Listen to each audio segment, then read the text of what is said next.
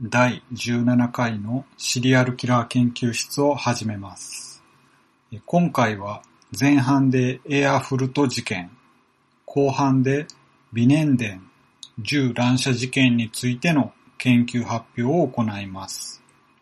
どちらもドイツで起きた銃乱射事件です。エアフルト事件は、ドイツ・テューリンゲン州の州都エアフルトで2002年4月26日に発生した大量殺人事件です。死者16人、負傷者7人を出し、ドイツでは第二次世界大戦以降最大の民間人の殺戮となりました。犯人の少年はロベルト・シュタインハウザー19歳です。裕福で問題のない家庭に育ちましたが、コンピューターゲームにはまります。2001年9月までグーテンベルクギムナジウム、日本における中高一貫校に当たります。そのギムナジウムに通っていましたが、医師の診断書を偽造して9月の末に数日間ずる休みをします。その診断書の偽造がすぐにバレて10月に退学となりました。現在のテューリンゲン州で運用されている法律のため、ロベルトのように退学になって資格を全く持たない状態になってしまうと、就職の見込みが非常に限定されたものになってしまいます。このことに対する被害者意識と絶望感が彼を突き動かしました。2002年4月26日の午前11時5分頃に12ゲージのポンプアクションショットガン、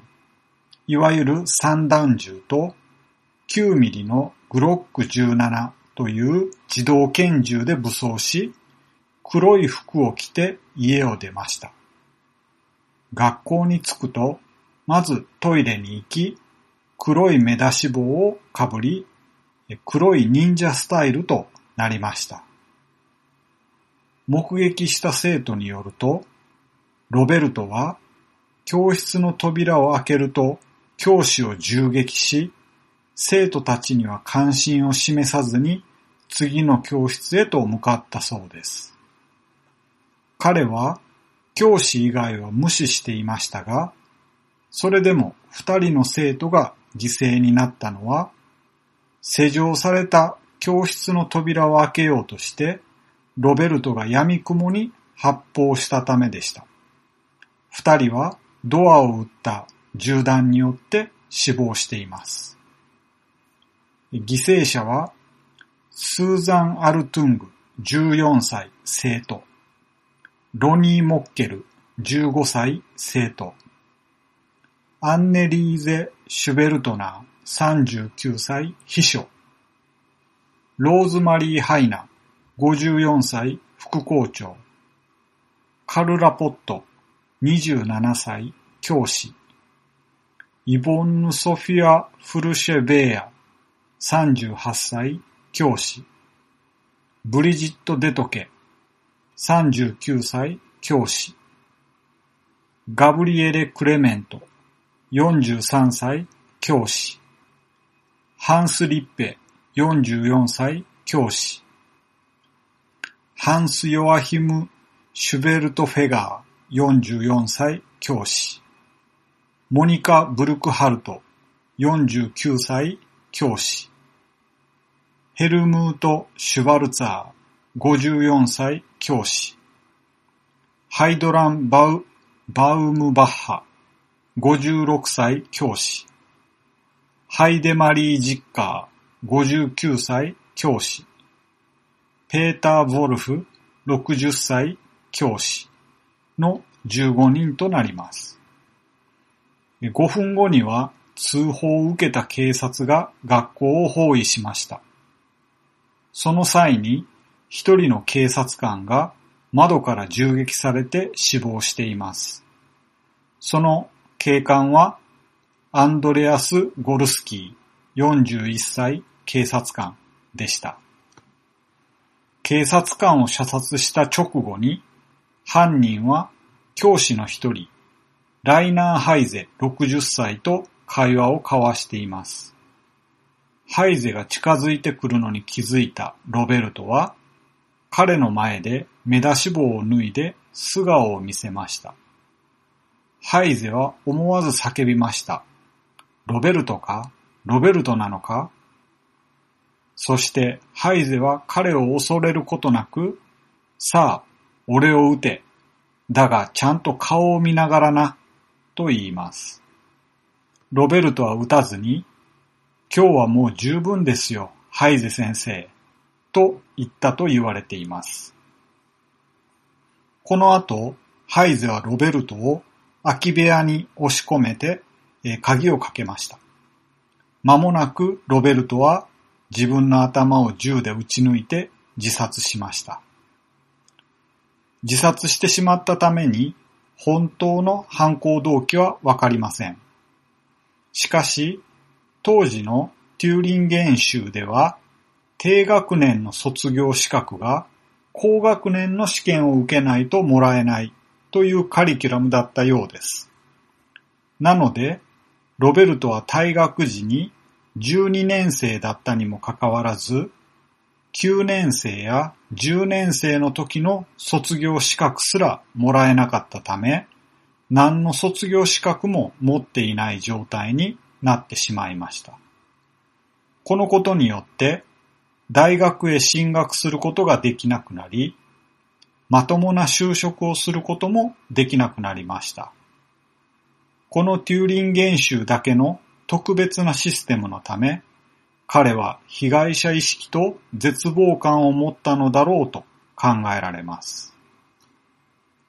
彼がカウンターストライクというシューティングゲームの影響下で犯行に及んだということを指摘する声もあります。黒ずくめに目出し帽という姿は、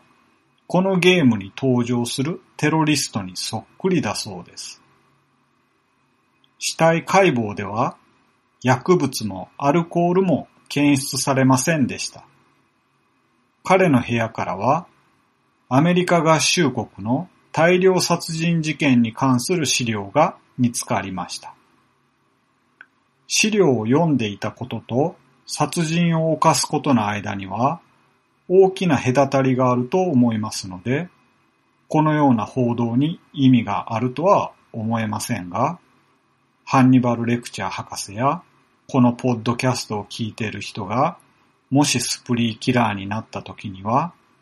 犯人の部屋からは殺人事件に関する音声ファイルが大量に見つかりました、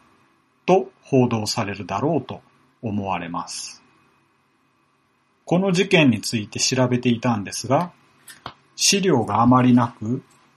ロイター、CBC、タイムズなどの報道も短いものでした。BBC ワールドの記事を重複を避けて抜粋したいと思います。2002年4月29日、政治家たちは今回の事件に照らしてドイツの銃に関する法律を再検討することになりました。ロベルト・シュタインハウザーは、ガンクラブの会員で、オーストリア製の18発装填できるグロックピストルとポンプアクションショットガンは合法的に入手していました。政府は合法的に銃器を入手できる年齢を18歳から21歳に引き上げるべきかを徹底的に討論すると、テレビで述べました。しかし、ガンクラブは、ほとんどの犯罪には違法な銃が使われるため、合法的な銃をいくら厳しく管理しても、犯罪阻止にはほとんど役に立たないというコメントを発表しました。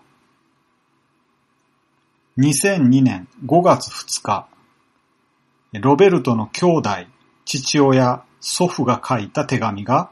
地元の新聞に掲載されました。家族の悲しみ、絶望、無力感は計り知れません。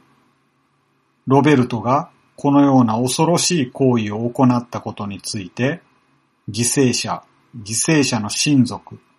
シュート、エアフルト、テューリン原種、そしてドイツ全体の人々に対してとても申し訳なく思っています。この残酷で狂気な事件が起きるまで私たちはごく普通の家族でした。また、ロベルトの家族は彼の計画について全く知らなかったと書かれていました。次は日付不明の記事ですが、16人の死者を出し、自身も自殺した10代の銃撃犯は、退学になったにもかかわらず、毎日学校に通学しているふりをしていました。ロベルトは事件の数時間前に全く疑いを持っていなかった両親に数学のテストを受けに行ってくると伝えて家を出ました。当局によると彼の母親は彼が大虐殺を始めるために家を出た際に試験がうまくいくように祈っていたそうです。また、ロベルトはウェブサイトを所有していますが、彼が自殺した12時間後にページが改変されていて、現在のバージョンは偽物である可能性を指摘しています。職員は少なくとも1週間は授業を休みとして、学生はエアフルト視聴者でカウンセリングを受けます。事件現場保護のために学校は閉鎖されています。また、ロベルトの父親はエンジニアで、その友人のエーリッヒ・シックスマンのコメントというのがありました。ロベルトは問題を抱えた若者でした。彼は教師に対して無礼で、規律に従わないという警告書を受けました。しかし、彼は羽をもがれた蝶々のような子供でも、拷問を受けた猫のような子供でもありませんでした。彼は12歳の頃から内向的になって、軍事的なものや銃が好きでした。戦争に関する本も集めていました。ヒットラーを崇拝していたとは思いませんが、今となっては誰もわかりません。ロベルトは日常生活を送るのは難しそうでしたが、ガンクラブに受け入れてもらえました。彼にはガールフレンドはいませんでしたが、ゴシック様式の黒い服を着る仲間がいました。彼は本当の自分を探していました。学校を退学になり、何らかのカウンセリングを受けていれば、今回の事件は起こらなかったかもしれません。しかし、彼はそうしませんでした。彼は未熟で激しく反発しました。これは恐ろしい復讐でした。とのことです。生徒のコメントで、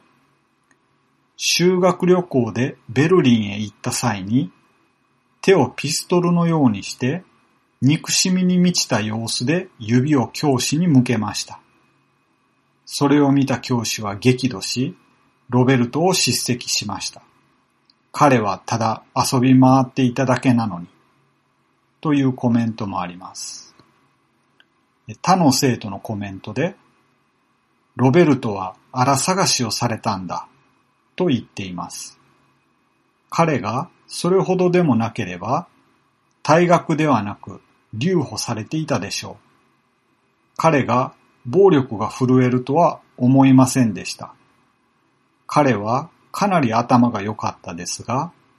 学校の成績についてはあまり気にしていませんでした。彼は全くもって普通の生徒でした。ある精神科医は、彼は次元爆弾でしたと言っています。愛やセックス、お酒を通してプレッシャーを解放する人もいますが、時にプレッシャーが大きすぎることがあります。人食い殺人鬼のジェフリー・ダーマー、チャールズ・マンソン、コロンバイン高校銃乱射事件の少年たちも、最後には誘惑に負けました。死と破壊にはエロティックでセクシーな何かがあると信じられています。まだはっきりしない心は、その誘惑に貝のように張り付いてしまいます。ロベルトもまた貝でした。とのことです。ドイツではもう一つ有名な銃乱射事件があります。2009年のヴィネンデン銃乱射事件です。同じような事件ですので、引き続きこちらについての研究発表もしたいと思います。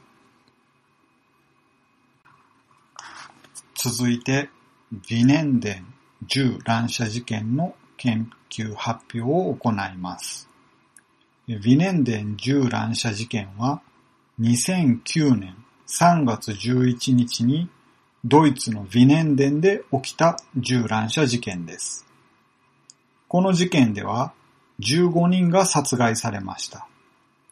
犯人は17歳の少年で最後に自殺しています。犯人の少年はティム・クレッチマー。ティム少年は庭のある大きな家に住み、物質的には恵まれた家庭に育っていました。日頃の生活には大量殺人に走るような兆候は見られませんでした。クラスメートや近所の人たちは、おとなしく礼儀正しい少年だったと語っています。卓球に熱心で、将来はプロ選手になる夢もありました。2000年から2003年にエルドマンハウエルドマンハウゼンスポーツクラブで彼を指導していたクロアチアの卓球選手マルコ・ハビアネックは彼が少し甘やかされていて母親が多くの要求を満たしていることを覚えています。彼はカウンターストライクやファードライ2というオンラインシューティングゲームが好きでした。エアソフトガンを使って家の裏の森や地下室で射撃の練習をしていました。さらに父親は彼を射撃場に連れて行き、試し撃ちもさせていました。彼の実業中等学校の成績はあまり良くなかったようです。中堅企業の社長として成功を収めていた父親は、将来ティムが会社を継ぐことを期待していました。そのため、2008年9月から彼を私立の職業学校に通わせていました。このことが彼にとって精神的な重荷になっていたのかもしれません。しかし、ティムは犯行声明も遺書も残しませんでした。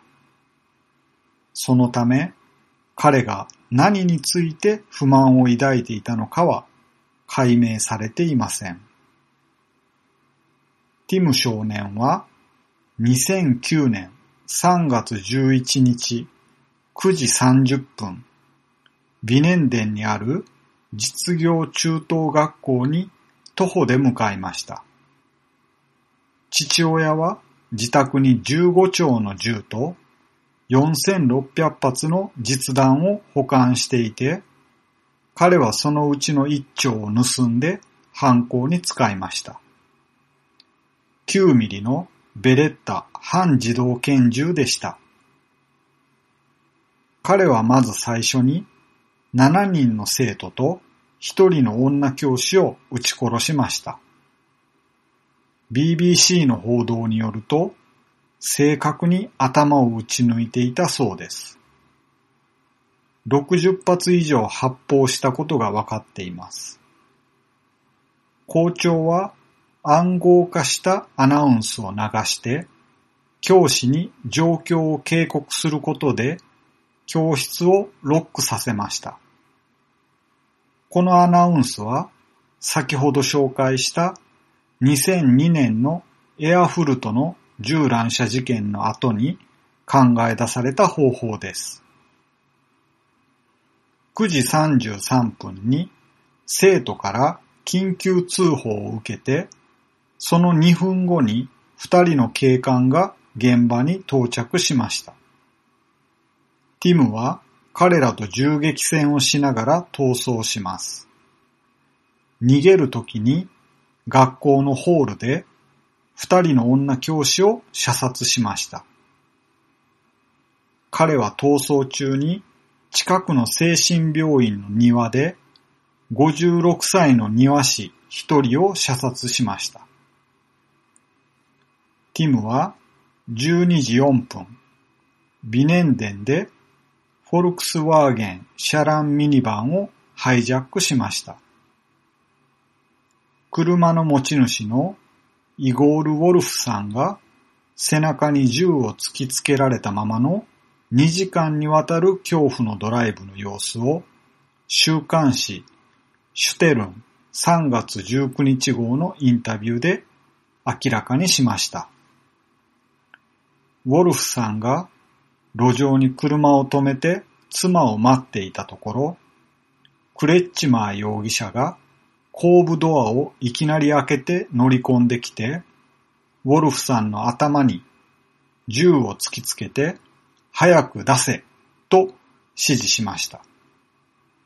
背中に銃を突きつけられたまま運転させられたウォルフさんが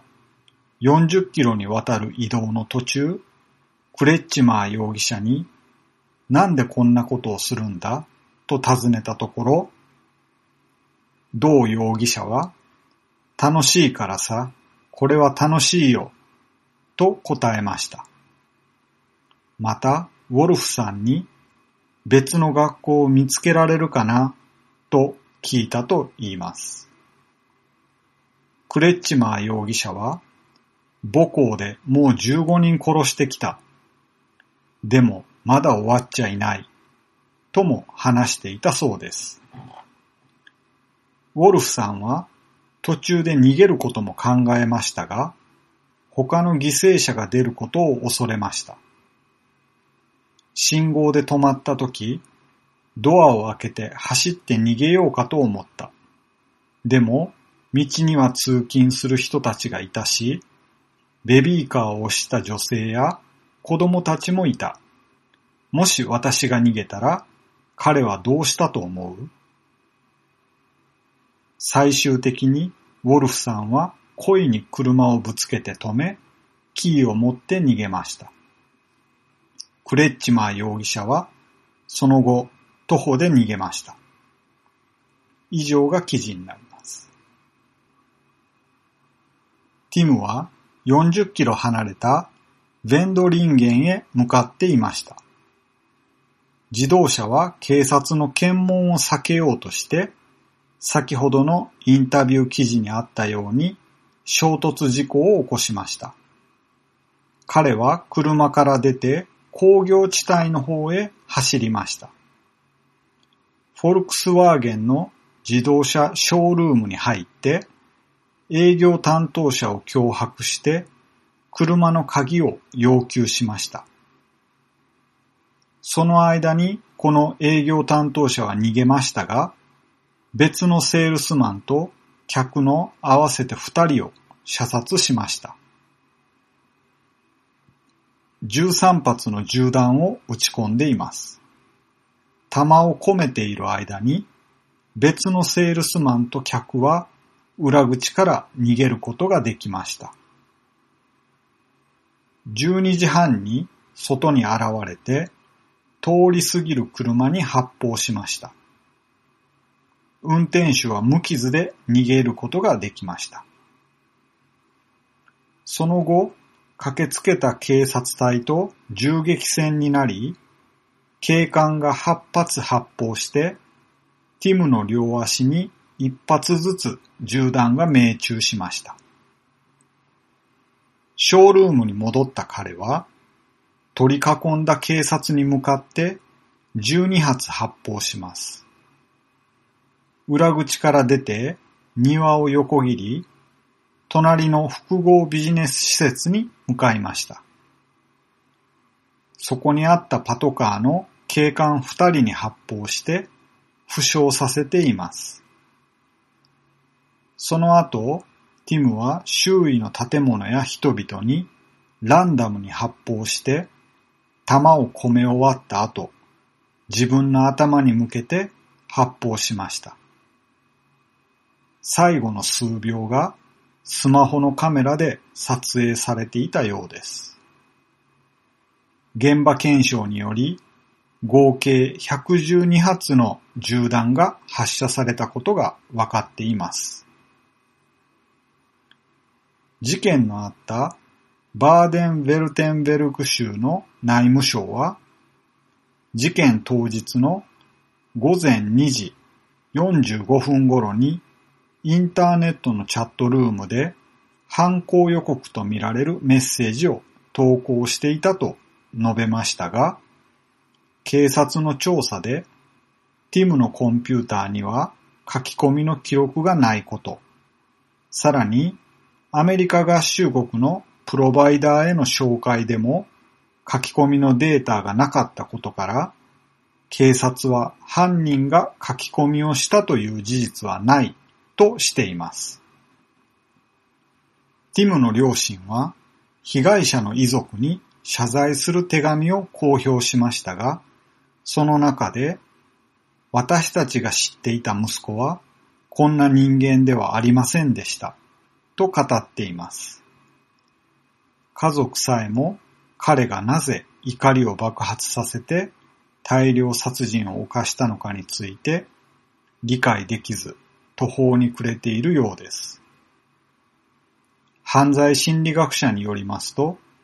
このような無差別殺人に走る少年は、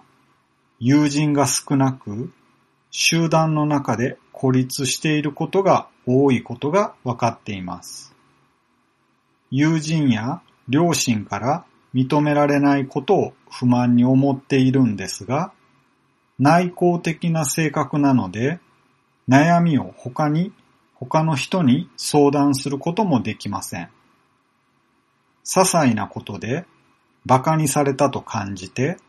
怒りを心の中に溜め込み、ある日、ダムが決壊するように暴力を爆発させます。エアフルト事件の後、政府は銃の所持に関する規制を強めました。しかし、少年は射撃クラブの会員である父親の銃と実弾を犯行に使いました。法律改正だけではこの種の事件を防ぐことはできないことが分かりました。現在のドイツでは教師不足が深刻なようです。両親が働いている家庭も多く、大人たちは子供の話をじっくり聞く時間を持てなくなっています。戦後最悪の不況のため、若者たちの就職は今後さらに難しくなることが予想されます。安定した職業に就くためには、学校で良い成績を収めなくてはならないというプレッシャーは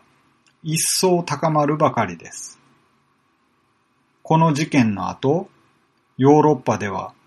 銃を乱射するという犯行予告のいたずらがインターネット上で相次ぎ、ドイツ、フランス、オランダで犯行予告をしたとして合わせて3人が逮捕されました。また、スウェーデンでも1人が取り調べを受けました。